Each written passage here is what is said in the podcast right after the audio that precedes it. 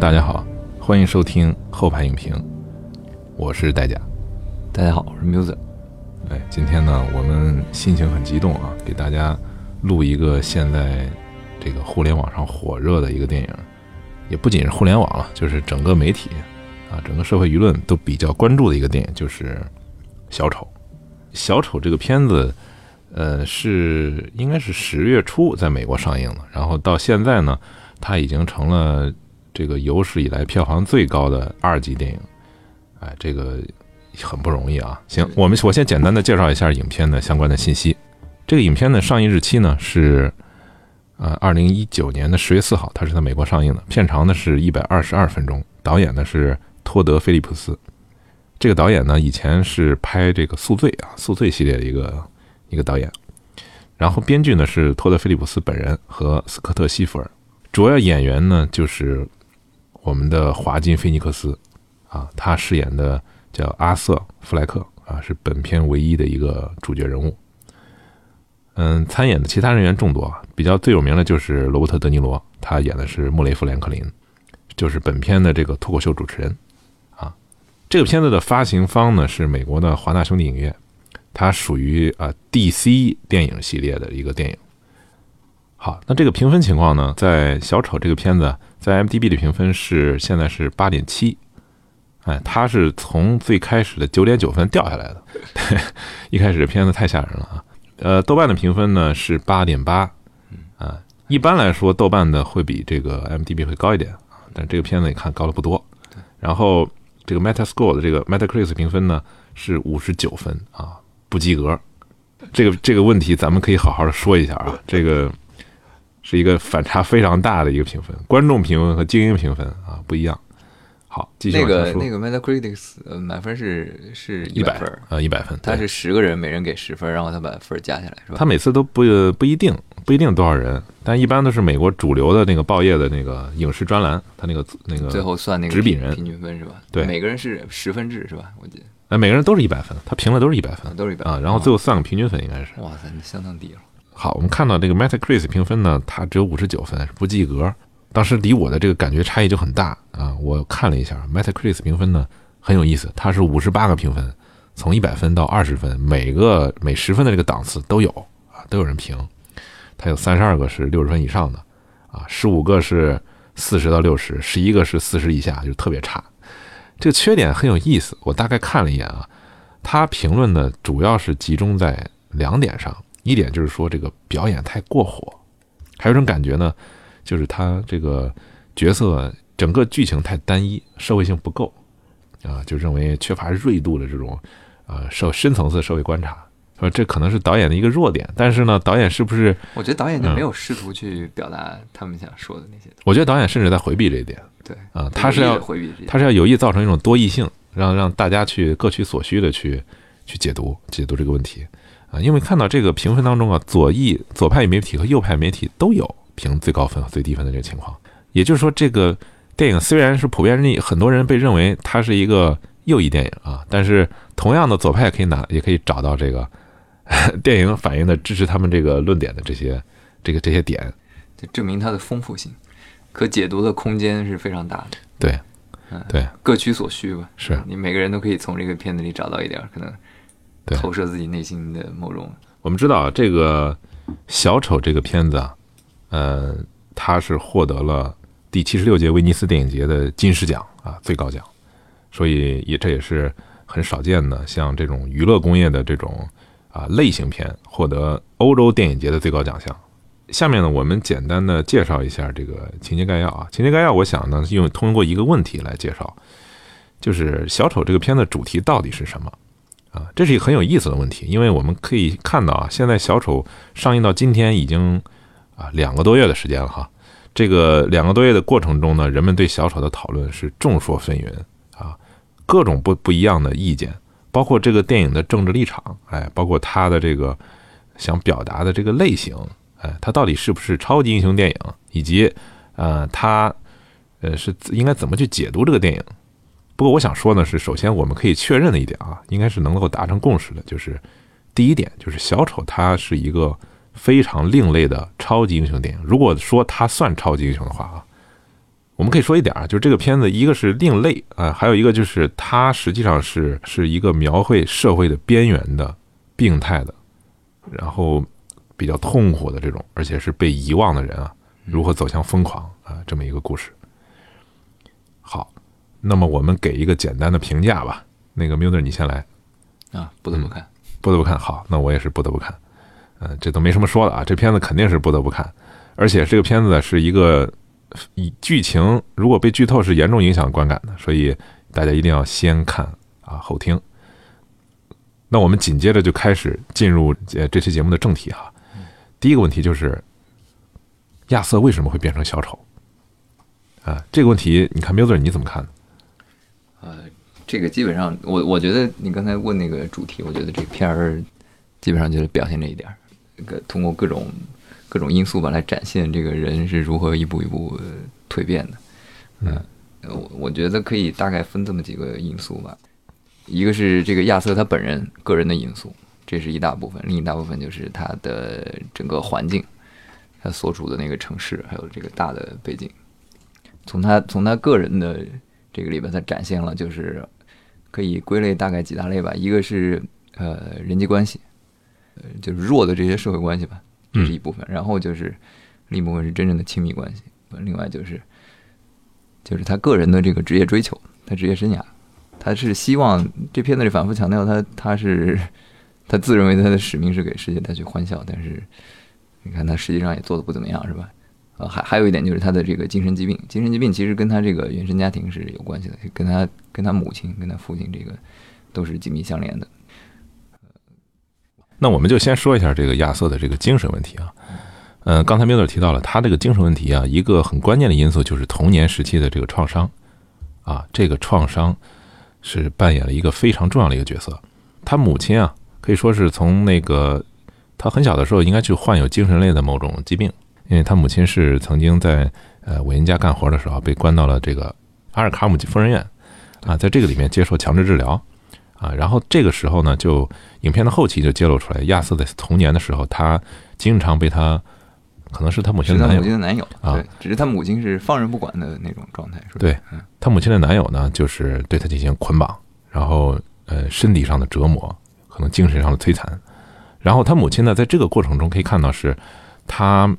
呃不希望听到他的哭声啊，也不希望听到他那个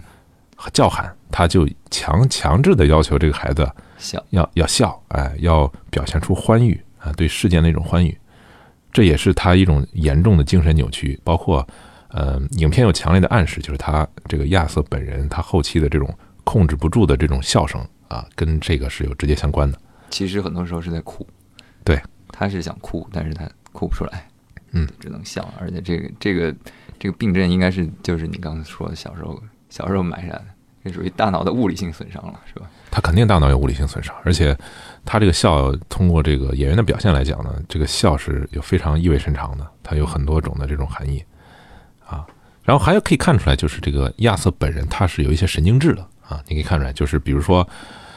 他会经常重复自己的一种一种动作的这种情况，然后他还会抖腿，抖腿，他他拼命的抖腿。就内心焦躁不安的一种外化的表现，有有几次给过特写，我记得是吧？一个是在他他第一次做那个心理治疗的时候，还有一次是，呃，他马上要上电视了，要上电视节目之前，他在家里预演自己上台之前，然后怎么也演不好，怎么也没法做到自如，坐在那特别烦躁。嗯，还有一个是在那个地铁杀人的时候，杀人之前啊，他在地铁里边抖腿，表现出自己心情的。其实其实很多人都会抖腿，对。啊，但像他抖那么厉害的很很少见啊，他是幅度特别大，有意识的拿自己的手对把自己那个腿，嗯，这肯定是这个剧情安排了，就是让他要表现出来这个人的这种神经质。还有几个关键的因素可以判断，一个是亚瑟不停的在提到自己的死啊，这个他在对他在笔记本里边，然后嗯他在给别人的诉说当中啊，给特别是给那个心理医生啊诉说当中不断的提到自己的死。呃，然后还有结合他有一种选择性的遗忘，就比如说，他直到呃去精神病院的时候，他才发现了母亲的这个对他小时候的虐待，是吧？这就说明他小时候完全把自己的这个受伤害的这个过程，包括这个呃这个心灵的这种极度的痛苦，他选择性的把它遗忘了。我我觉得可以就稍微升华一点儿，很多人他有这种情况，他因为他如果记住，他对他来说是非常痛苦的，那是，嗯，这是人的一种一种应激，反应，对，他选择他不如把它忘掉，忘掉假装什么没发生，就跟他后面那片子里展现的，他会自己在脑补一些事儿，然后把自己这个痛苦的经历给给掩盖过去。对，而且我觉得他还不仅仅是说他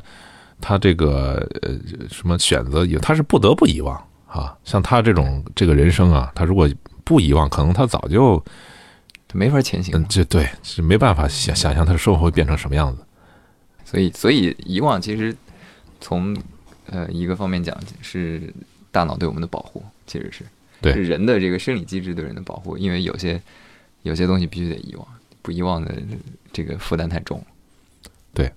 嗯，对，然后我们还可以看到这个亚瑟本人他有一些妄想症的这个倾向啊，因为他经常的会陷入幻觉啊。但是从这点来看呢，从医学角度来看呢，他应该是有很严重的抑郁症啊，最起码来说哈，我们可以看到他的抑郁症已经严重到需要用药物去控制了。呃，还有一个就是 Miller 刚才说的社会抛弃，可以分成几点来说，我们可以后面再提专门再提及啊。简单的说，就是一个是救济制度啊，阶层、贫富的这个差距，对弱势群体的这种社会普遍的这种践踏，以及这个教条化的政治正确啊等等这些因素，都最终造就了这个亚瑟本人的这个情况啊。当然还有他个人的情况，就是刚才呃我们说的啊，亲情破灭。他主要有几点了，第一点就是他的朋友，他的朋友是那个工友啊，那工友他以前是很信任的一个工友，结果后来，嗯、他发现这个工友背叛了他，啊，对，这点是我是有疑问的。首先是，呃，这个导演他到底是不是把这个工友变成一个负面角色来处理呢？好像不是这么样，是吧？因为首先是，呃，我先说说我的理由啊。首先是他的工友给他一把枪，他的动机是什么？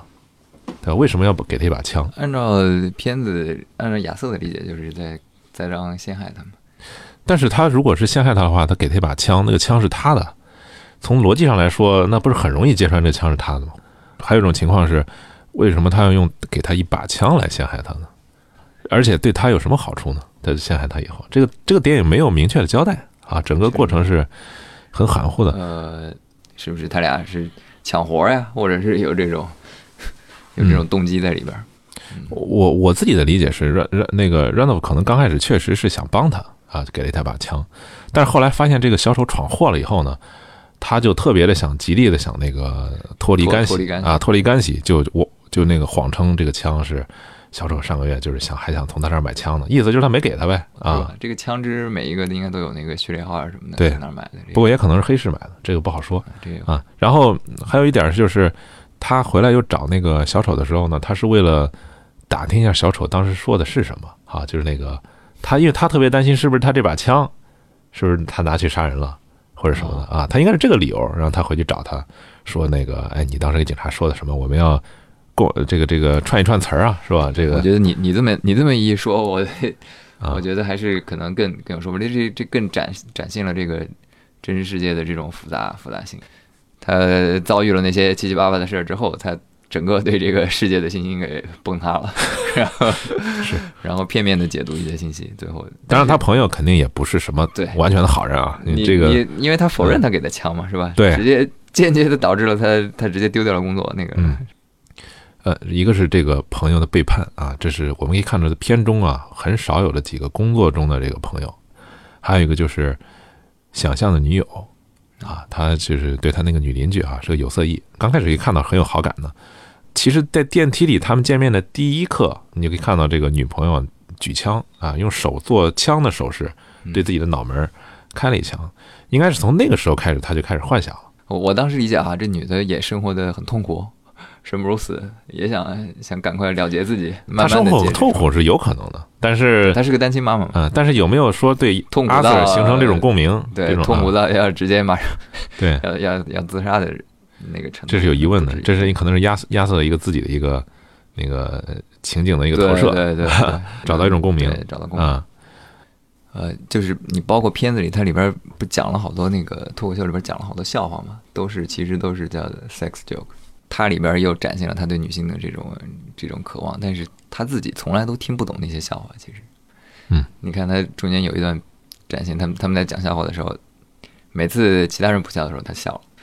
嗯，我觉得像他这种人，他可能没有经历过真正的这种感情这种对这个经历。呃，他寻求理解还有一个很重要的一个东西，就是他的幻想，他女友对他说 “You are so funny”，这就是说他好像现实生活中很非常希望别人告诉他有你你很搞笑啊，是这种情况。因为他呃我们可以看到后期他去那个夜间脱口秀的那个酒吧里边哈，你可以看到他对这个世俗的笑话是完全没办法理解的啊。从一开始来说，他就不可能成为一个真正的一个单口相声演员啊，是因为他的精神世界跟这个外部世界是不匹配的。而且我们可以看到，他这个人是一个非常有自尊的人啊。所有的这个讲笑话人，我们都知道啊，他必须把自己给践踏一万遍啊，让别人嘲笑他，这种心理上他才能成功。对啊，像这其实是他忍受不了的，对这是他的一个 性格上的一一个先天的缺陷，让他没有办法成为他他他做不了自嘲的事儿。个还有一个就是两个父亲，我刚才说到的，嗯，两个父亲，一个是精神的父亲，就是罗伯特·德尼罗饰演的这个富兰克林啊。富兰克林呢，是他从影片一开始就提及的他的一个职业的偶像啊，他特别想成成为他这样的一个人。还有一个就是他母亲幻想出来的一个啊，不知道是真是假啊，就是他所谓咱们可的以私生子，对，还可以讨论一下这个。对影片没有给出一个特别明确的答案。就片子一开始第一段，他他跟他母亲看电视，然后看他自己坐在那个观众里那段。嗯，那是幻想出来的，对呃一个场景。后来我第二次看看那个场景，我就发现哇，这个里面的每一个他的每一个举动，都深深的反映了他内心的某种渴望。某种渴望。嗯。对，就包括一开始就是上来，我我就是我就是给这个世界带来欢乐的。对。对。是他母亲说的，对他希望他希望这个东西得到周围人的承认跟认可，然嗯。后哎开始鼓掌了，把他请到台上。然后最感人的一幕就是他私下里对他说：“哎，我我知道你很特别，然后 我我要是我要是有你这么一个孩子，我我宁愿把我现在这些舞台上去光光鲜亮丽的一切我都抛弃掉，然后给他了一个深情的拥抱，希望能有这么一个父亲，就是能接纳他，接纳他独特的自我。他上来就说啊，有 something special。不，他在对话中还提出来，比如说他在对话中说：“我是家庭里唯一的男人啊。”然后那个德尼罗说：“我也是啊。”是刚开始就是观众可能想嘲笑他，因为在美国这个文化中啊，成年人跟母亲生活在一起是一个很可耻的一个事儿啊，不羞于提及的一个事儿。但是呢，在呃，就是在这个小丑看来呢，他非常引以为傲，他觉得自己对母亲照顾得很好，然后像两个人相依为命啊，然后他也这个作为一个家庭的中坚力量呢，很自豪。他刚开始其实他是不自信的啊，因为刚开始他打了一下磕巴。德尼罗呢，他这个时候他就幻想这个富兰克林啊，就是出来制止观众的笑啊，就觉得没什么啊。我将当时我这个事业爆发之前啊，我也是这样的。我我父亲就是去买根烟，再也没回来啊，就是他们给他共情，给他理解。对他渴望人们理解这种父亲的缺位对他的一个巨大的一个影响。这一这一幕幻想就给他带来极大的满足，我觉得是是吧？对，满足了他对理想理想化父亲的一个一个完美的刻画。对怎么去包容他，怎么去支持他？好，那我们看到这个他的这个亲情是如何破灭的呢？我们可以回顾一下这一点。第一点就是他的母亲啊，他跟他母亲，他始终理解两个人是朝夕相处的一个共生关系，一个非常亲密的一个关系。后来他就发现母亲的这个谎言，以及母亲小时候对他这种非常呃残酷的一种虐待吧，相当于他对他母亲这个情感就一下子崩塌了啊！包括他母亲一直在告诉他，就是他父亲那个就是托马斯·韦恩的那个事儿哈，嗯啊，就一下子崩溃了。这是第一个。第二个是那个工友啊，我们可以看到他接电话的时候，听到他老板说那个谁谁告诉他啊，那个枪你上周还要买的时候，你看到他那个心情啊，他那个那个当时的那个表情，是一个非常啊，他认为哎，终于有一个人那可以善意的帮助他，给他一把枪，对吧？让他自自卫。结果发现这也是假的。然后还有一个就是这个女友杀了母亲之后，他在绝望当中，就是非常绝望当中，呃，想就证实一下，相当于是对是吧？，或者坐坐到人家家里，或者他想寻求某种同情吧，他就坐在那儿，就发现人家根本不认识人家根本不认识他啊！这他他幻想的那些他们之间亲密的经历，包括陪伴他母亲的那个场景，都是他幻想的。后来他一下子就明白了啊。然后我们可以说到这个父亲啊，所谓的父亲就是托马斯·韦恩啊，是不是他亲生父亲这么一个事儿？我们先且不论他是真假啊，就光说这个托马斯·韦恩在厕所里那段戏对他的这个表现，第一就是，呃，托马斯·韦恩对这个事儿是嗤之以鼻啊，他根本就没不想跟他解释那么多。还有一个就是托马斯·韦恩当众给了他一拳，我们可以理解啊，他可能是觉得这个人有精神病，你别骚扰我们家庭是吧？骚扰我的小孩儿其实毫无必要啊，或者离我的远一点儿。这个情节就是设计的，对，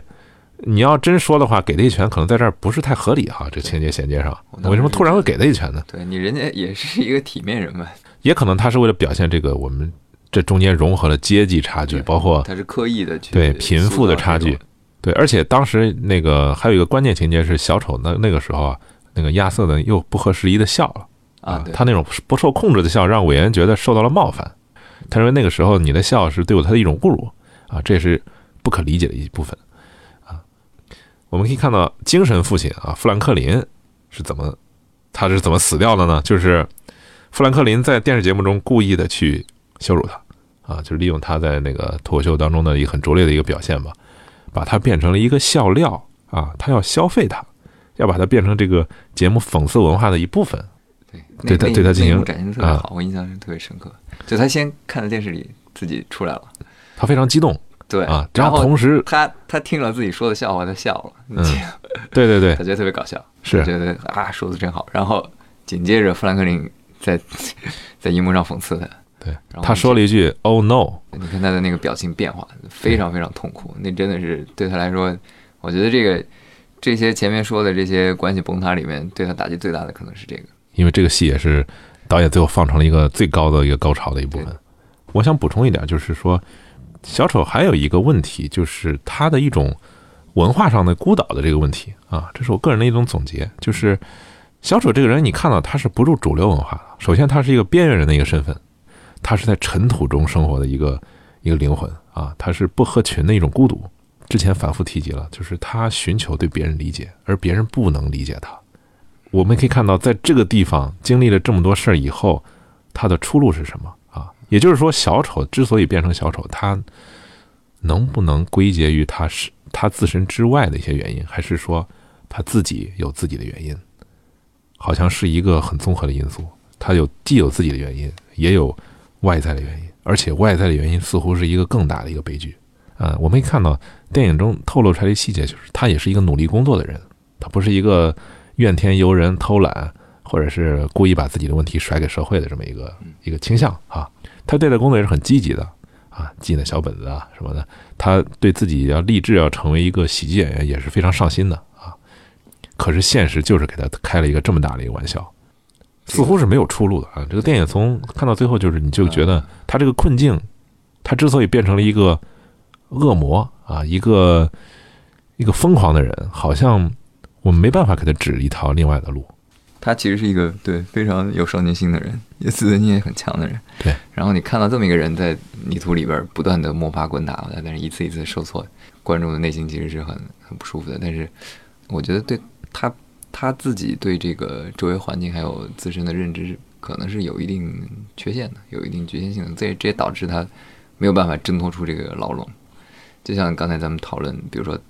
他其实就不能不要去立志去当一个脱口秀演员。对他有这个生理缺陷，你非得往那个路上走，这不是把他一个是生理缺陷？啊，还有一个是性格缺陷，对，就是也不是性格缺陷嘛，反正就是他这个性格不太适合当喜剧演员。他那种其实是对自己的一种接纳与满足，嗯，但是这个接纳与满足为什么没法引起更多人的共鸣？就是他可能费了特别多时间、特别多力气，最后才领悟到这一点。但是其他人觉得这就是一个常识，嗯这就是没有什么可说的，这就是所有人的生活状态，大家都是这样。嗯，是吧？你不管你是什么职业，肯定都有心酸的一面。你说笑话要让人笑，你其实是是有一个大家是有一个这个共同的 common ground，有一些有很多包含了很多隐含信息在背后。嗯，你如果不掌握这个隐含信息，首先是对，首先是喜剧演员他本身啊，他要理解这个观众的视角，就是让观众，嗯、因为喜剧我们都知道啊，这个笑啊，其实都是一种就是一种阶层差距引引发的一种就是优越感，就是让观众觉得自己是站在更优越的位置上去嘲笑那些这这是一个很重要的啊很重要的理论。对优越感之下的这些人，所以你必须首先你要知道观众站的优越感是什么对啊。再一个，你要把自己摆到这个非常卑微的这个角色比，观众要啊要矮一截。对，要仰视观众，而不是俯视。这个小丑刚好在这两点都没满足对。第一点是他没办法理解一个正常的有优越感的这个人是什么一种感觉啊，再一个是他自己的自尊没办法让他仰视观众啊。可以看到这个他仰视的这个角度是肯定是不对的。对，因为陈佩斯，我记得他在有一个访谈中说呀，他说早年他演喜剧的时候，他发现观众对他没有穿鞋，赤脚在路上跑，然后这个脚啊被石子硌得很疼，他疼得龇牙咧嘴，然后观众就笑了。他对这个喜剧本身就产生了深深的一种一种怀疑或者一种愤恨，他觉得观众怎么能为这个事儿笑呢？这是很是值得我们深思一点啊，就是我们为什么笑啊，包含着是什么意思，什么？背后的什么意味？可能是嗯观众觉得，哎，我自己袜子跟鞋都穿好了，然后我看一个人没穿鞋，然后他他特哎别傻，是不是？他他就说，其实包括这个小丑，小丑他自己，你看他他那个扮相，对，从那个霍布斯他有个观点，他当时在利维坦里面被描述，所有人都所有人的那种恐怖战争嘛，嗯恐怖战争的情形是有一致性的。从那个就是人们总是处于一种相互竞争当中，并且在不断的找寻别人的缺点。你这个笑就是突然产生，就是我找到别人缺点了，就是那、嗯那个时刻。大家只要仔细回顾一下那些发笑的场景，往往就是有一个失败者或者一个获胜者。这个这个话不仅仅说是高级的喜剧，就像你说的很复杂的戏剧形式，它产生的喜剧效果。同时，在我们这种非常流俗的一个社会这种消费品面前，比如说短视频或者什么之类的，你看他们那些笑料啊，基本上就是一个最原始的一种践踏，或者是最原始的一种攻击性的一种讽刺啊，这种这种反转，所谓的这种反转，其实上都是在一种产生了一种巨大的一种就是优越感的腐蚀以及践踏的这种情况，无情的这种践踏。可能取笑者本身他并没有这个想到这一点啊，但实际上本质上都是这样。另外一个理论叫做压抑释放理论，这是那个弗洛伊德提出来的。他他有一个核心的观念，就是所有人都有这种攻击和心爱的这种需求，人这是人作为这个动物性的一面嘛，是吧？但是社会有时候不允许我们公开表达这些想法。他他还写过一本关于笑话及其潜意识的关系，他他讲就是笑其实是一种需求被压抑产生的紧张和不满的宣泄形式。你比如说，呃，苏联的那些政治笑话，嗯，是是吧？假如我们生活在、那个、苏联的政治笑话也是一个很经典的一个对案例。呃，比如说是纳粹德国，我们想骂这个希特勒，但是你当时所处的那个环境是不允许我们公开说这些东西的。嗯这时候就出现了压抑，压抑就出现了。嗯，然后这时候你听见隔壁老王，他把他们家狗的名字取名叫阿道夫，其实是一种这个压抑的释放，它能够避免我们过度压抑，减少不安。它是有这么一个，这个这个理论也挺有意思，我觉得，嗯，就跟那个美国人说中国人，你你们怎么有自由吗？我们可以随便批评我们总统，然后中国人说我们怎么没有自由？我们也可以随便批评你们的总统。嗯我看有一个研究他，他发现就是如果人和其他人待在一起，他笑的概率是自己独处时候的三十倍，就是它是有很强的这个社交意义的，它可以缓解尴尬呀、糟糕的情况，是吧？片子里面其实也展现了好多次，所有人都在嘲笑那个侏儒的时候，嗯，那个亚瑟他也假装笑了，嗯，但是他又很懦弱，是吧？他又没有办法，他去，因为他本身就是弱者，他是一个跟那个侏儒其实是完全对同他他他没有办法站出来说，哎，你们不应该嘲笑他或者怎么样，嗯他只能是哎，又又不想不想被其他人排挤。对，正常的笑话讲那个夫妻扮演大学教授和大四学生是吧？嗯，然后通过玩这种 RPG 增加情趣，然后嗯可能大学里边可能普遍存在这种呃就是老师跟学生相互利用的这种关系是吧？他这个就是实际上是一个赤裸裸的一个对两性关系中的一种剥削行为的一种耻笑，对吧？对对，啊然后里边提到那个导论课，其实一般应该是大一的新生上他就是这个笑话，就是典型的一种，就是说文化笑话。嗯，文化笑话，她是一个弱势的一个一个女性，对吧？对啊，她在这种剥削关系中，反而能找到一种快感，找到一种就是说，呃，让自己和让大众都能够愉悦的这么一种啊一种解释。实际上，这是一个我们深处看到，这也是一个非常悲剧的一个一个笑话哈。对，呃，从从小丑的角度来讲呢，他可能认为这就是一种只能这么理解的一种悲剧啊，他不认为好像我可以站在一个高的位置上去去取笑这个这个女人啊，这个学生是一样的。就是哎，他当时你记得他在本上记了一些哎观众喜欢性笑话，嗯嗯，他的痛苦就在于他领略不到这些笑点，但是他又拼命的想知道观众为什么要笑。没错啊，没错，这是他他这个认知上一个脱节的地方。嗯，对，这就是我们刚才说的这个，也是他之所以变成小丑，就是因为他无法跟这个世界沟通，没错，啊，他不能跟这个世界有所调节，你这从看笑话这点儿就能看出来，他他完全是脱节的这是一个缩影。对，啊。他说他说人们希望你假装没病，他认为有病的人应该就是释放自己啊，是吧？，对对，就不用遮遮掩掩，我不不用顾及其他人的目光，是吧？是你利用其他人的眼光来束缚自己，那是可笑的。他嗯觉得这个是可笑的。然后还有还有他那个死亡的那个笑话，I wish my death was 嗯 more sense，、就是当时你你一看你就觉得很很奇怪，其实怎么这怎么是个笑话呢？这个嗯，就他他觉得自己的生命是个笑话，我觉得这个基调就非常非常悲凉了，他把自己的这个生命的价值贬得几乎一文不值了。是放到放到已经低到尘土里了，这个嗯认知就是绝对和大多数人的认知是不一致的。他这个肯定是一个被动的认识。他我觉得他自己是不想把自己的生命变得一文不值的，但是对他现在这个现实的情况，让他觉得这个生命他现实中就是一文不值。你用刚才那个优越感理论来解释一下，就是你你在这个人群中，你给自己排个序，他觉得他可能需要在死人面前来来建立这种优越感，他就是就是把这个死亡完全当做一种，他内心充满了对死亡的渴望，我觉得，对吧？嗯，包括他平时做那个自杀的那个，老是老是做那个手势，但是他又没有没有办法把这个死亡又挂在嘴边，所以他他讲笑话就是老是把这个死放在里边儿，其实也是压抑释放嘛。他寻求这个自我价值的这个道路，就一看就非常的曲折。就是一开始他根本就不知道自己为什么要存在啊，自己存在的意义是什么，他都不知道啊。直到我们可以说这个电影的一个激励事件，就是他在三十分钟的时候在地铁上那个谋杀戏。呃，谋杀戏他是这样的啊，就是这个导演明显是他想让观众对导对这个小丑本人啊形成一种共情，所以他杀人都是有理由的，啊、对都不是没有理由的那种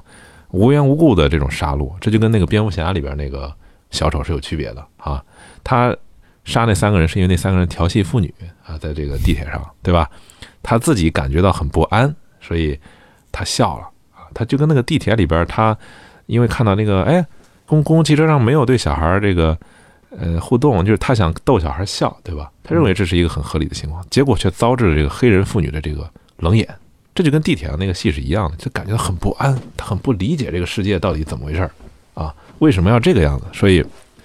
他那个病症就发作了，他就那个控制不住自己的笑，结果就导致了啊这个暴力的事件，包括最后他用暴力结束了这三个人的生命啊。嗯这从这个地方可以看到，这个暴力对小丑来说，突然他发现暴力就是一个春药。啊，对他就是一个春药，就是一个兴奋剂。这个他杀人之后呢，他刚开始是一路狂奔啊，他特别的害怕，特别的紧张，一路狂奔。结果最后到了那个洗手间之后呢，我以为他是要把妆给卸掉了，是要赶紧把那个脸给洗掉。结果突然镜头表现了一种极其迷幻的一个舞蹈啊，就是而且是一个仰拍。我们看到这个，他想让观众对他塑造一种他每次好像跳舞的时候都、都有点那种意思，就是他仰拍，就是啊他他自我释放的那种一种升格，对他来说是一种升格的一种一种意义啊，就是他在杀人当中突然找到了一种感觉，就是说，啊、原来我可以做点什么，我可以改变一下点什么，是吧？这个世界可以通过暴力，我通过暴力跟这个世界沟通啊，人们可以害怕我。那个地铁男刚开始对他很藐视了，对吧？很藐视，结果最后他有把枪。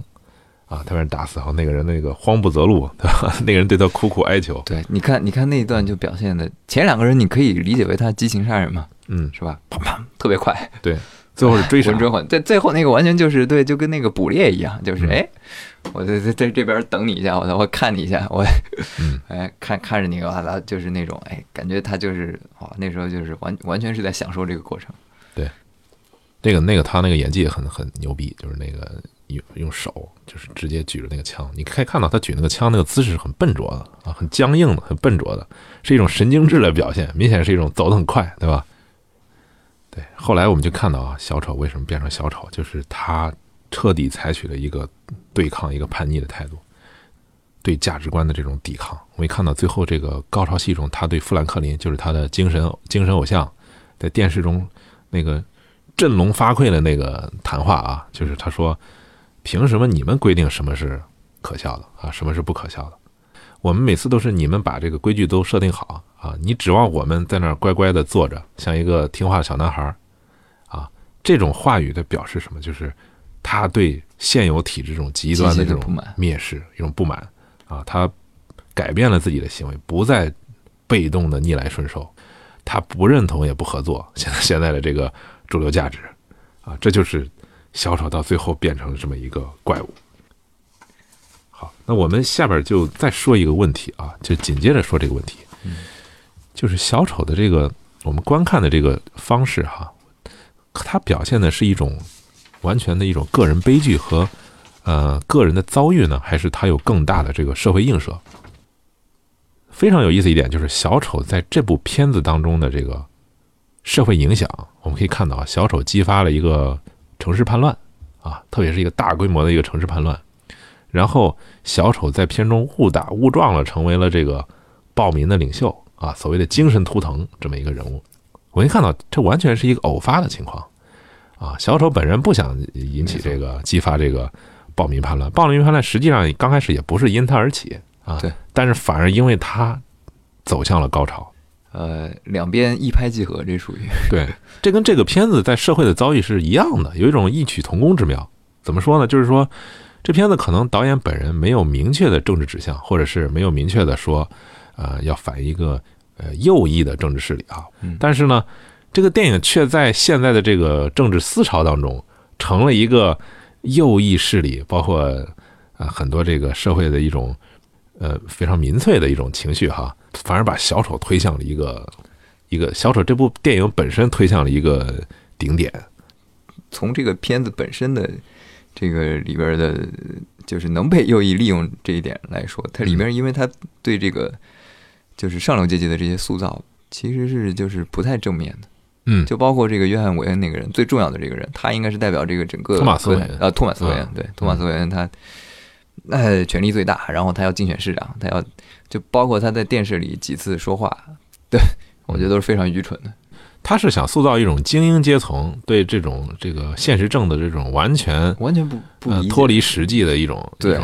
那高高在上的一种说出来，完全就是火上浇油啊。他把他们都啊，基本上就是董董腾宇，你们都是这个跳梁小丑是吧？你们这个都也不会自我奋斗，也不成功，然后在底下下下嚷嚷，对，完全是完全是一种隔绝的状态。所以就是这种形象塑造就被可以被拿过来，很多人就来来诟病他，是吧？嗯，这这一点我觉得他是做的不够平衡的。嗯啊，但呃，导演肯定是有政治观点啊，只不过他表达没有，我觉得没有那么明确。第一点是他的政治观点表达是有矛盾的，就比如说刚开始你说的这个，就是这个反精英的这个视角啊，在这个片子中已经体现的是非常明显的，就是他是反精英、反现有体制的一个一个视角。呃，对，可以刚才可以可以从你说的这个富兰克林把持的这个喜剧界的这么一套规则啊，这种主流价值观，所谓的政治正确，这这种价值观开始，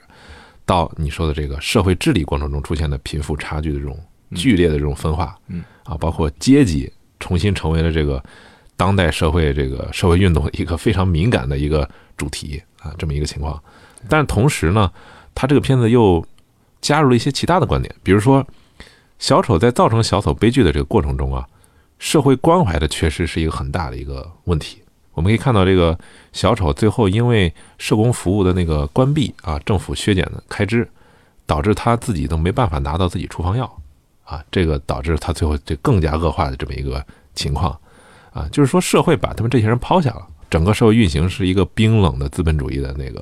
啊，那那一套制度缺乏人文关怀，这同时又是一种左翼的观点，嗯，就是左翼认为你不能把每个人都抛下啊，要有一种一种非常呃关怀的视角去呃搞一种重新的这种社会财富的分布分配啊，包括这个政府开支的这种增加啊，要增加这方面的扶持，这同时一种呃左翼观点。再一个是我们看到本片啊，所有导致小丑崩溃或者伤害小丑的人都是白人，他这个至少这个种族观点上来说，他是很含混的啊。他有一些表达，比如说刚开始在大街上打他那些年轻人，你仔细观察，他们都是移民啊，是吧？那个形象上明显不是那个美国白人小孩那个形象。其实他有暗含对这个移民对美国这个影响啊，包括这个街区的这个情况啊。对，在这个片子来讲，他没有忌讳这么多啊，他该是什么角色就是什么角色。对你该是移民抢我，我就拍移民。这个小丑本人的痛苦，我是觉得这个片子展现的是一种私人的痛苦，是一种个体的痛苦。他实际上不带什么社会啊光环或者社会映照啊，但是导演在隐隐约约当中啊夹带了很多这个社会背景。对，啊，它不断的在出现哥谭市是一个什么场景？哥谭市是一个通过那个广播啊，社会治理濒临崩溃，这个矛盾不可调和，嗯，包括这个公共服务都快就是溃败啊，这么这么一个情况，垃圾都没人收了嘛。这个政治背景当中是是，它是在本片中是被虚化的，但是同时有所表达，所以这个片子你能说它是一个政治电影吗？它正好是一个跟小丑本人成为暴民领袖一样，它是一个耦合的情况，这也是很有意思的，就是它是关于个人遭遇的。但是呢，同时呢，它在现实社会中 又有很强的社会映射。对对对，啊，我我我同意你的基本的看法，就是他的这个背景处理，它是非常模糊的，它是一种虚化，它没有跟，因为没有跟主角，就是除了最后那个报名上街，最后把他推上去，嗯，这个是最后他们俩两条线汇合了。其实其他的时候，大概就是作为一个背景声吧。大部分的，我觉得百分之起码百分之八九十吧，这个用力都是着重在这个人的个人遭遇上。就有人认为啊，这个他这个社会刻画就很失败啊，因为他对社会刻画既不具体，也没有根源，也没有层次，而且他还着力表现了其中有一个点，就是就是亚瑟自己他多次重申，我对那些没兴趣，unpolitical，、对吧？我也我也不想去挑动他们，我也不想去加入他们。而且他，你记得他有一段抓捕的那个时候，他出来之后，他从那个地铁，就是那警察在后面追他，嗯，就好多好多戴面具的人，最后特别混乱。他从那个地铁里出来之后，看着警察被那地方跳了一段舞，然后把那个面具给扔了。对，说明他对群众运动是保持距离的，他他不是说是我要去理解你们这些人。导演其实他这个方面就是很明显的，他是要模糊这个界限，形成一种混乱，就是在混乱当中啊，我的这个个人痛苦的这种情况变成了一个最后的一个疯狂的一个恶魔的一个一个结局。因为当时所有人在在结局的时候就说 up 啊，然后站起来，站起来，就是在那个这样叫叫嚣让他站起来，然后他在车上跳舞。就那段你就看出来，他是一个被推上去的一个。对，对那个心理咨询到底是真实的还是想象出来的？这个太我倾向于表示，这个这两段心理咨询都是真实的，就是他在医院里和他这个嗯在社就是社工服务那段。呃，就有人说他是虚构的，比如说从那个表上那个时间呢，包括这个都是十一点十一分嘛，嗯然后还一些细节，觉得它是幻想出来的。嗯，不过这个片子我看我们可以看到，这个社工那一段是非常重要的。对，他承前启后，对吧？他揭示了这个亚瑟的这个病情，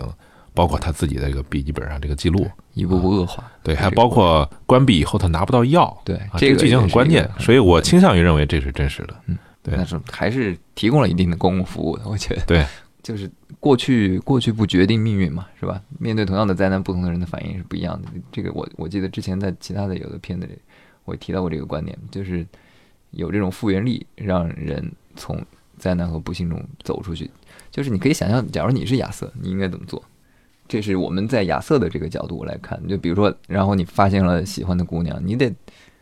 是吧？你得你别别在后边儿跟踪啊、尾随啊，你得上去认识他呀，是吧？所以创造接触的机会。所以这点儿我我感觉是这样的，就是说，嗯，因为亚瑟他不是个正常人，你是还是按照正常人的标准去去处理他的，他是一个你看到有严重的抑郁症的这种人，所以所以他的这些行为最后那就是无解了，是吧？嗯，从这个方面来说，所以说他是一个个人遭遇嘛，我更更倾向于理解，因为呃，如果他想具有一些典型的社会意义的话，首先他要把它处理成一个正常人，对吧？这样的话，在正常人的社会遭遇这么悲剧的遭遇，才会凸显出这个社会的这个嗯问题啊。导演弱化这一点，就是在于首先他设定了这个人就是一个不正常，不是太正常的人，特别是在理解能力上啊，包括一些这个。啊，呃童年的巨大这个创伤上啊，是吧？他是不太一样的。对，那那我们就从另一个角度说，就是你如果如果我们在这个生活中遇到了像亚瑟这样的人，嗯，那怎么去做？这个就当初你肯定是不能去捉弄他了，是吧？不能去这个调戏他，去抢他的东西。但是我觉得很难做到啊，因为你想想，小时候我们如果遇到一个智力有障碍的一个小孩儿，这个小孩儿是个什么什么经历，可能我们都能想到，对吧？他是全班取笑的一个对象，包括这我觉得，我觉得小时候真的是非常残忍。这个可能大家小时候都都有这种经历吧，哎，都组团去去取笑他。我觉得这是一个，一方面来说，这是一种乌合之众里边儿这种典型的体现的啊，集体无意识这种这种，反正至少是一个不道德的一个行为。再一个呢，可能这是一个无解的问题，就是像这种不理解，这种对残障人士或者是对这个有缺陷的人士哈，对弱势群体的这么一个天然的一种藐视，可能人性中最黑暗的一个一个一个内心深处的一个 一个东西啊，潜意识中刻在骨子里。根植的一个东西，所以这个东西好像很难啊。我理解你说的意思，但是好像我觉得可能成人还不一定能做到呢，就别指望小孩了啊。呃，学校里的那些霸凌，对有时候他并没有什么具体的理由，是吧？嗯他就是找一个可能软弱、欺负、好欺负那些嗯不说话的那些人。我们可以看到电影里边出现一个情节，就是托马斯·韦恩的那个筹款晚晚宴，他搞了一个私人呃映展，他展映的就是卓别林的《摩登时代》啊，里边就是其实就是这些这种权贵啊，他们完全的对立面，就是在车间工作的一般的工人啊，他们这个艰辛的生活状况，反而成了他们取笑的一个对象，成了他们一个娱乐方式，对吧？卓别林也是在通过这种方式来展现幽默嘛。但我们可以当然可以说，《摩登时代》是一个很伟大的作品，但是导演在这里边选用这个影片啊，做了一个戏中戏的结构，强的讽刺。且对，也是一个很强的讽刺，是对这个社会的一种控诉。有有好多你觉得其实就是举手之劳，很容易做到。包括公交车上那个小孩的妈妈，她完全没有必要那样。嗯，你人家不是逗你小孩笑嘛？那就笑呗，是吧？也没有什么恶意。你可以，所以你可以看出当时的一个人跟人之间的这种嗯，这个我也我也可以对这个我也可以理解，可能就是在西方的那种文化当中哈，就是在公交车上出现这个情况，他们认为就是因为我们知道西方的这个社交是非常的怎么说呢，冷漠的哈。另一种方式来说，他们在这个公共场所是很避免这个大声说话的跟其他人就啊喧嚣、大声说话，或者是很肆意的这个聊天 啊等等。所以这个东西你可以看出来，这可能是一个呃也可以说是亚瑟他自己，他也是对对跟这个社会的隔阂。前面托马斯韦恩那个咱们也说过了，就是他他没有必要去揍他，是吧？他嗯就是给他安慰他一下呗，是吧？同情一下呗，人家就是这种社会底层嘛，是吧？幻想出来的，你都知道，那他何况他妈确实给你干过活，是吧？导演做了一个多义性在这儿，他就是托马斯·韦恩可能是他的生父，也可能不是，这是看根据你自己的理解。因为我们看到刚开始托马斯·韦恩是坚决的拒绝，然后他的表演呢是似乎是在让观众觉得这个这个亚瑟就是无理取闹推卸责任，我觉得，啊。嗯，呃，我是那段我是觉得他演的挺无辜的，就是觉得你这个想法太可笑了，我怎么可能是你父亲呢，是吧？但是你看到这个小丑在杀了他妈妈之后，对吧？他拿到了一个照片。啊，啊，照片的背面写了一个“我爱你笑的样，我喜欢你笑的样子”，嗯然后后边署名就是托马斯·韦恩。我看完那个，我倾向于是一个反转嘛。我觉得他他母亲可能确实有妄想症，但是妄想症的源头可能就是来自于托马斯·韦恩否定他跟他的这个关系。而且他母亲，我记得在那个在家里好像跟他说过，哎，他们逼我签了一个字，签了一个保密协议。嗯这个不过他是不是是他孩子可能还两说啊，也可能他母亲的遭遇是真的，嗯但是可能是孩子不不是他，孩子也有可能不是他，对他啊确实可能是领养的。呃，对，然后因为这个片子，它在这个这个西方评论界，就是它引起的一种反应，就是认为这个呃电影的价值观是有问题的啊。这个电影就是它是，特别是一些左派的这个评论人士啊，他们这个电影啊，它是宣扬暴力，它是一种非常负面的一种社会评价，所以他们认为对这个片子是非常消极的看法，非常非常低的这个评价。所以可以，我们可以聊聊啊，这个小丑当今社会，这是很有意思一点。甚至我觉得这个这个东西啊，比小丑电影本身还有意思。嗯，就是且当然小丑本人当本身当然是一个非常好的作品啊，但是他在荧幕之外的这些反应，他激起的这些社会的这些水花儿啊，也是非常让人感觉很很有意思的啊，有更强的这种震撼力。小丑在凝望我们这个社会。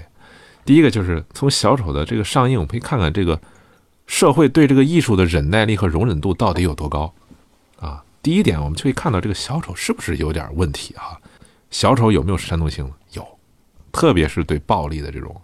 煽动，这是无可回避的啊。他对枪支的这种，对吧？这种非常有具象意义的这么一个展示啊。然后，包括小丑本片，他反映出来的这种反精英、反建制派的这种啊，这种政治观点，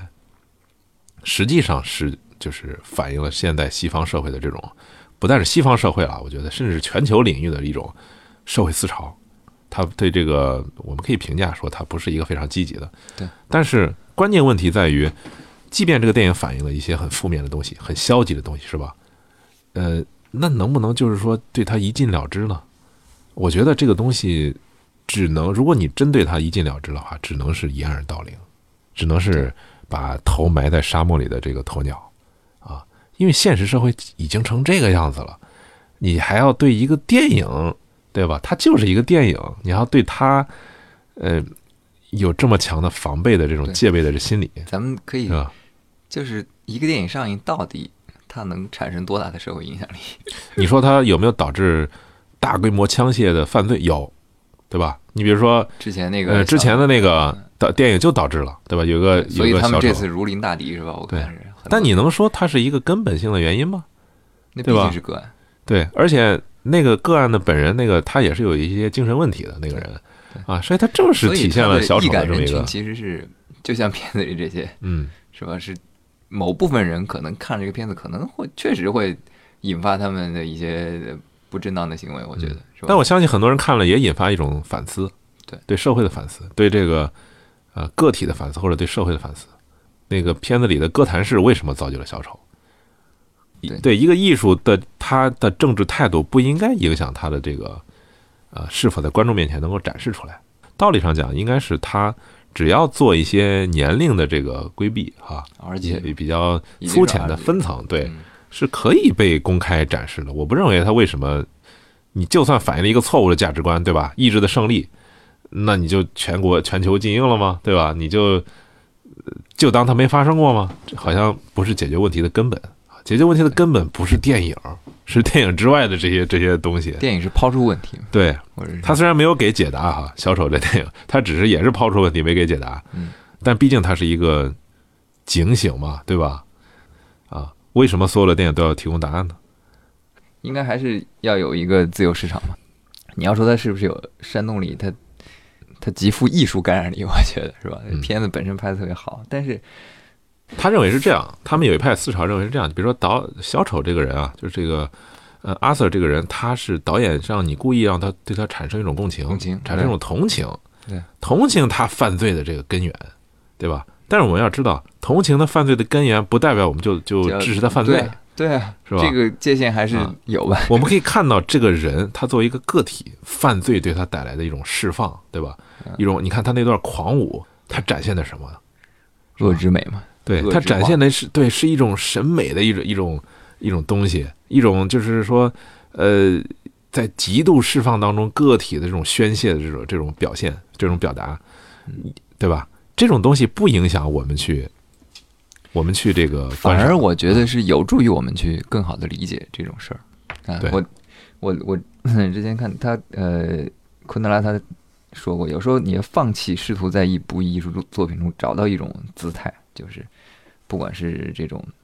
政治的、哲学的，还是宗教的这种，你要寻找一种认识的意愿，去理解、去抓住现实这种和那样的面貌，就是要深刻的认识这种现象，然后要理解它真实的或者潜在的美，嗯，是吧？对，就里边这几段舞蹈，就是它其实是一种像邪神附体一样，是吧？像像暴力美啊，什么邪恶美啊，他理解他背后的这个这个潜在的原因。嗯，这种东西是是电影可以做到的。嗯，你要说这个他渲染暴力，我我觉得好多电影比他暴力多了。你看昆汀那些片儿，嗯，什么杀死比尔，还有一个而且更可怕的是，那些片子的暴力啊，很多时候它是有游戏的那出现的，好像觉得哎人，你看像咱们国内那么多抗战电影那么血腥场面，一点都不避讳，他觉得好像杀个人玩儿一样，跟游戏一样。对这种情况，南京你说是不是一种更差劲的一种意识表达嘛？对吧？对，我们也没见有人提过提出过这个 要收敛一点儿，是吧？特别是喜剧化的暴力。对，包括那个我我看过一个特最最暴力的那个叫《杀手阿姨》，甚至我觉得我觉得《教父》都是都挺暴力的，而且而且他价值观价值取向让他更加模糊。我记得我当时看《教父》的时候，就是我就思索了好久，就是哎，这好像提供了一套完全不一样的 价值观，是吧？他他完全是站在他的这个哎，我我就按照另外一套理论我在生活，我也我也活得很体面，我也很 这种艺术这种东西本身，它就是产生在一个一个社会张力很大的一种矛盾的最前线的一种地方。你比如说，现在评价最高的《肖申克的救赎》，它是关于罪犯的故事，对吧？然后像你说的《教父》三部曲，它是黑帮电影，对啊，对吧？这都是社会阴暗面、社会底层或者社会阴暗面的这么一个一个场景啊。艺术表现就不应该有什么顾忌，我觉得就应该是表达他所表达的东西。还有你要说这种煽动性，我觉得那个《V 字仇杀队》那个片子的煽动力比《小丑》我觉得更强。《V 字仇杀队》它直接就就展现它整个如何抗争的这个过程啊，嗯，而且它它没有太多的就是问为什么，他就是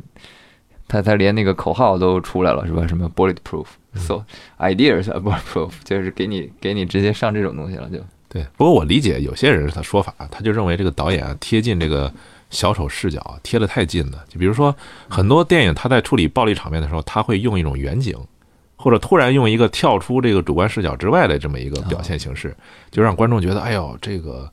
他在杀人的时候啊，这种荒谬性啊什么的。嗯但是在小丑过程中，他是非常贴近主观视角的啊，没有把观众跟他的距离拉开，形成一种就是建立效果。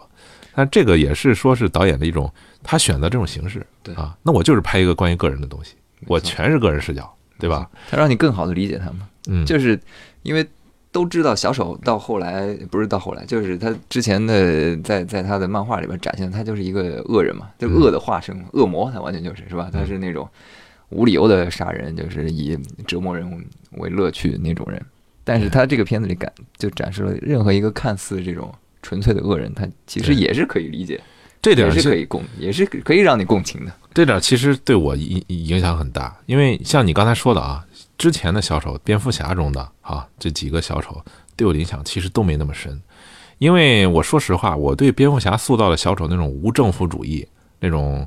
无理由杀人的那种东西，一般人是不对我是理解。我是没有共情的，我也不会去理解我就始终觉得他就是一个超级英雄中一个非常俗套的这一个一个反派，反而是这个呃托德菲利普斯的这这个小丑，他把他把恶魔降到人间啊，给他找到了很多让你共情的一个原因一点，所以这这一点反而让我更能够理解，更能够同情这个呃电影本身所说的这个主题，包括对个人痛苦的这么一个一个关系。而且我个人来讲啊，我从来不把这个电影就放到这个超级英雄的这个框架中去看，我也不会把他小丑的这个最终结局联想到蝙蝠侠中的那个小丑啊。这个小丑，这个电影始终对我来讲是一个很独立的一个东西。它完全是独立存在的，嗯也没有。虽然它中间穿插了一些那个跟跟漫画里边相相同的情节，对，如果你想到，哎，这个小丑最后居然变成了一个高智商犯罪的一个东西，好，反而会 破坏觉得，很很突兀哈。反而破坏这个电影的这个情绪。没错，没错。刚才你还提了，就是艺术是否就是应该被这个主流社会审查？嗯，其实其实就是可以类比像书籍出版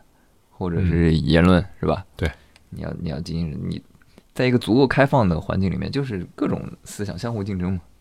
我上期节目有一期节目说过一个，就是批评官员的尺度啊。那个大法官有一个很名很很有名的话，就是所有的言论自由必须留出犯错的空间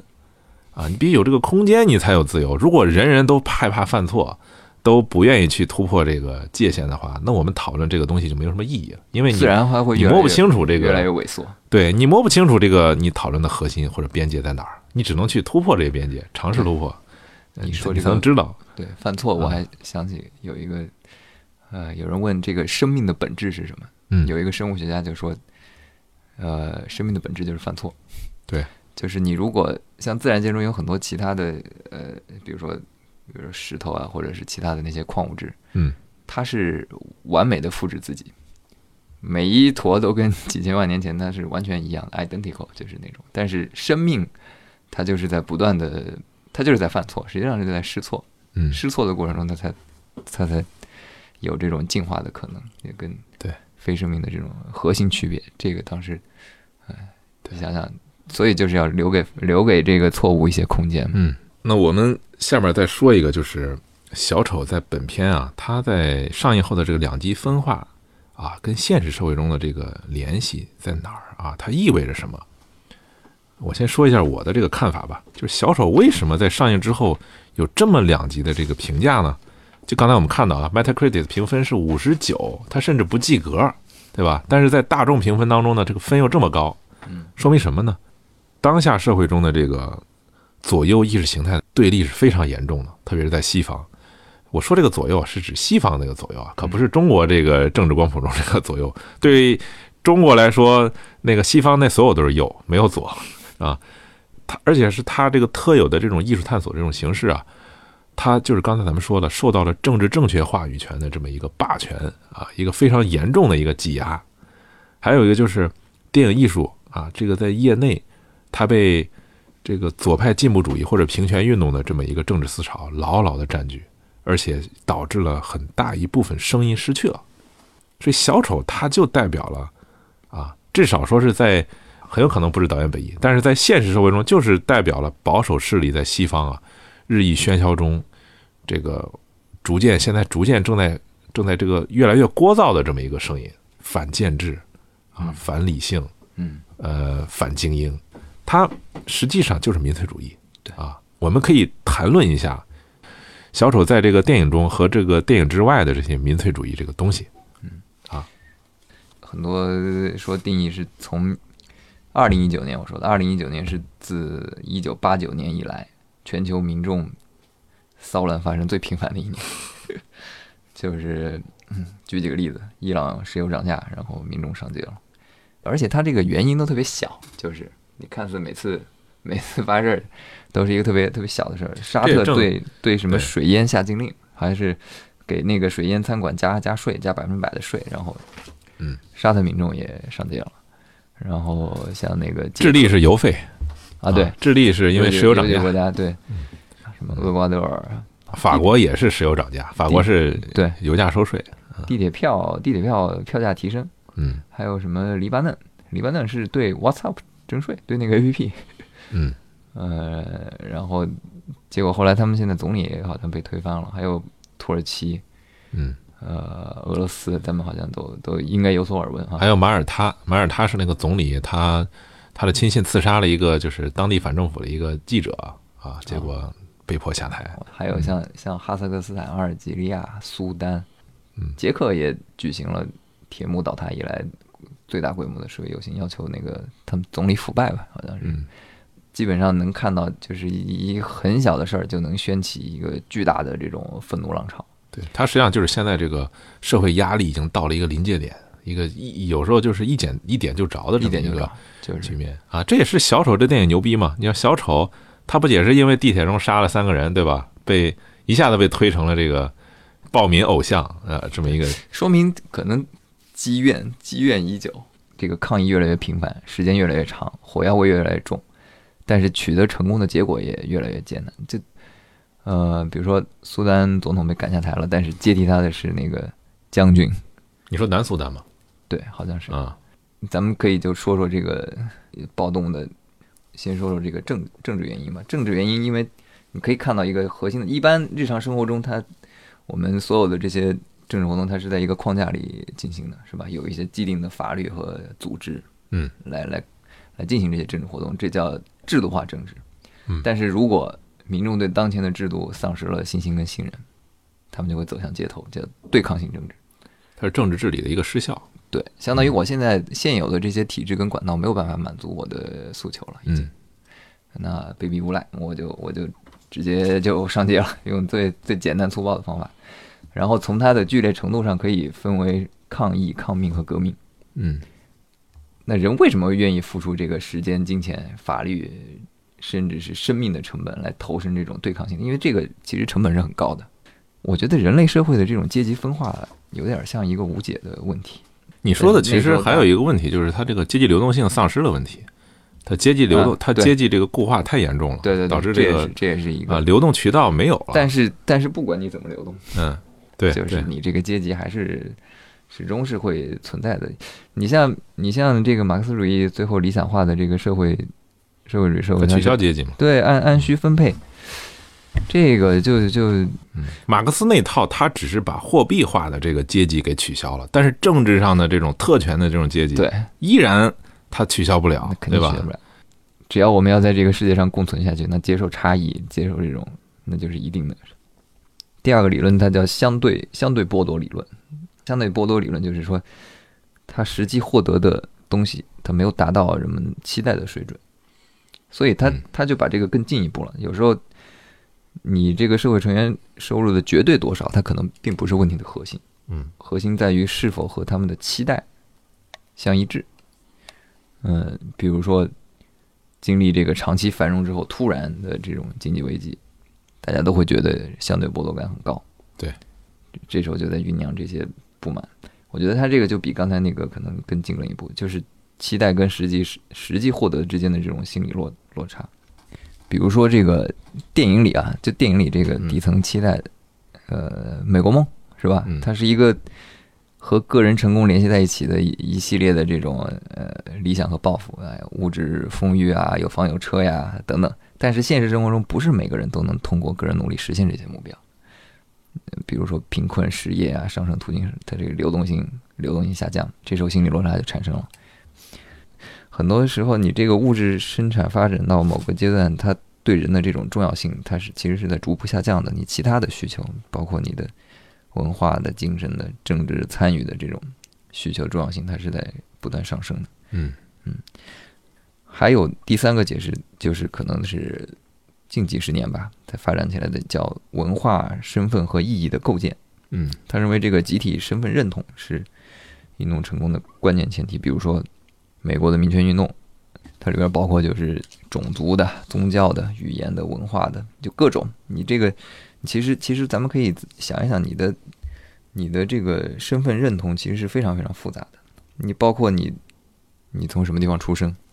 是吧？我的成长经历也包括一些后天的自主选择。我，我选择我支持某些政治观念，或者是我我加入某个政党，还有我和其他人的这些人人际关系，这个成分非常复杂的组合，各种各样的组合。然后，但是对这些组合当中有一种属性。对你来说是最最重要的，你是特别看重的，其他的你不可能不那么看重。比如说啊，这个小粉红或者是战狼，他最看重自己国籍呗，嗯，是吧？或者是自己的民族民族成分。另一些人可能非常看重自己的宗教信仰，其他的都可以忽视？那个你说这个问题啊，我想到一个问题，就是你说这些还有一个观念的问题，就是一个群体政治中出现的问题，就是这些人他在群体中他形成了一种力量。对吧？身份认同形成的这种政治观点，他们形成力量有很强的这种教条的这种威力。哎，对，就是说，在他们面前，这我认同的东西是不容许讨论的，是吧？啊，是很专横独断的一种一种力量，因为我们有一个群体嘛，对吧？群体的这种支持，产生了对个人信念的这种个人理性的这种这种蜕变，就相当于这个群众的这种神权啊，取代了某个专制帝王的这种神权。爬到了一个高更高的位置上，而且他们这种是更容易流传某种神话，对，就是有些东西可能在他们传起来就更容易，他们在群体中啊，就是极端的这种轻信，而且也呃能够在这种非常不可思议的情况下产生一种奇思妙解的一种一种联想啊，就一很简单的例子，呃，西方干涉对吧，产生了排外情绪，然后回想起了八国联军。而回想起了自立自强，啊，或者是支持国货，这是一套话语，这是一套自洽的话语逻辑。你一旦跟那个掉进去，对，这就是一系列的东西都都都跟着来了。对，这个勒庞他说啊，他在乌合之众说，群众不擅长推理，只擅长急于行动啊，他们不管那么多，就是要出于一种最根本的这种感性认识啊，它产生一种一种，就是刚才咱们说那么荒谬的一种联想。啊，这就是 这就是群体运动中的出现的情况。对，说到这个，嗯在这是推荐一本书，霍佛写的《狂热分子》。嗯，他是那种有点像你现在看，有点像写那个微博一样的。他其实那本书的体系性并不强，嗯，好多时候他是直接抛出一些结论，他没有那个特别严密的那种论证的过程。但是嗯我觉得反而是那种就特别有洞察，啊让你有那种一针见血、醍醐灌顶的那种感受。里边像他里边提到，最狂热的人就是那些生活毫无希望的人，他反反正自己一无所有，做起事来就无所顾忌。他小手里边也提到了 “I have I have nothing to lose”，还有恨，恨是最有力的凝聚剂。这种不可理喻的仇恨，是我们拼命要掩盖自己贫乏、无价值、罪恶感和其他缺点的一种表现。自卑转化为对他人的怨恨，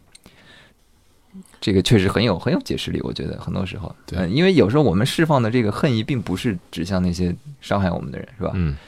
你被人伤害之后，我们有时候有时候会恨一个完全不相干的人，说他他个人的这种仇恨放到集体里边儿，它是一种放大效果，是一种放大器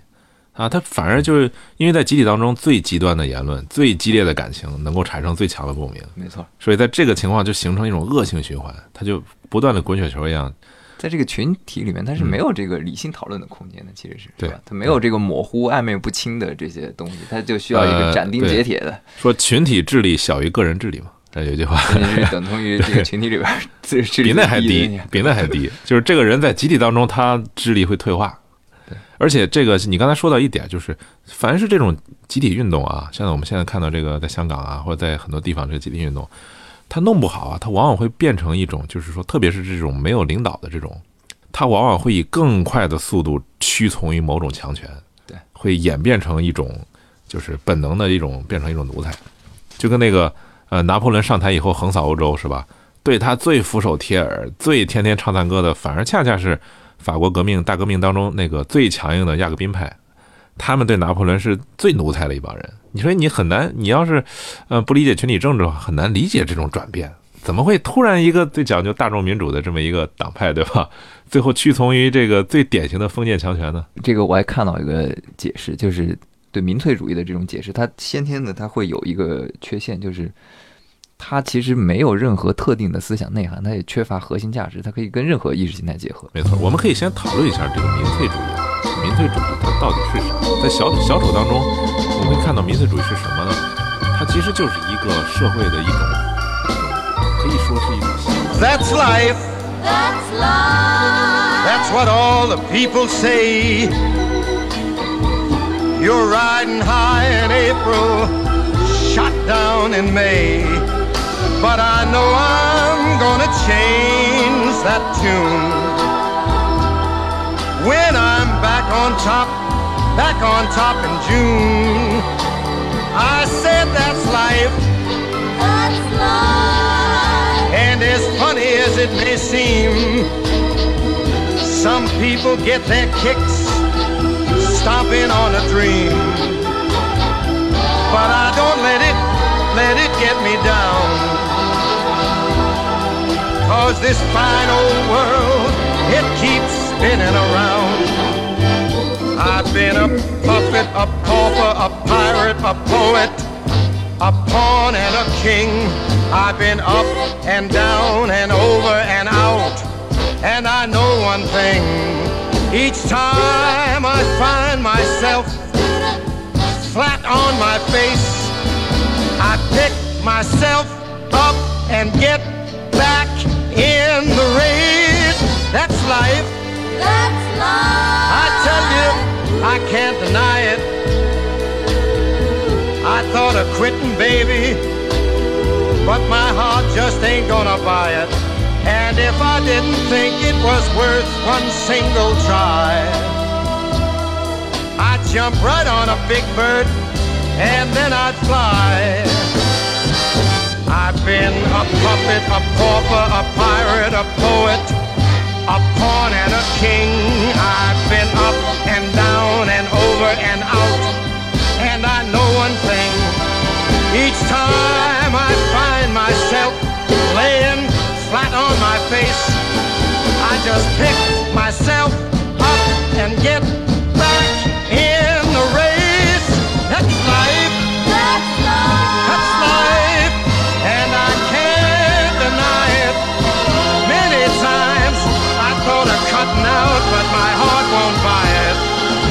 But if there's nothing shaking come this here July, I'm gonna roll myself up in a big ball and die.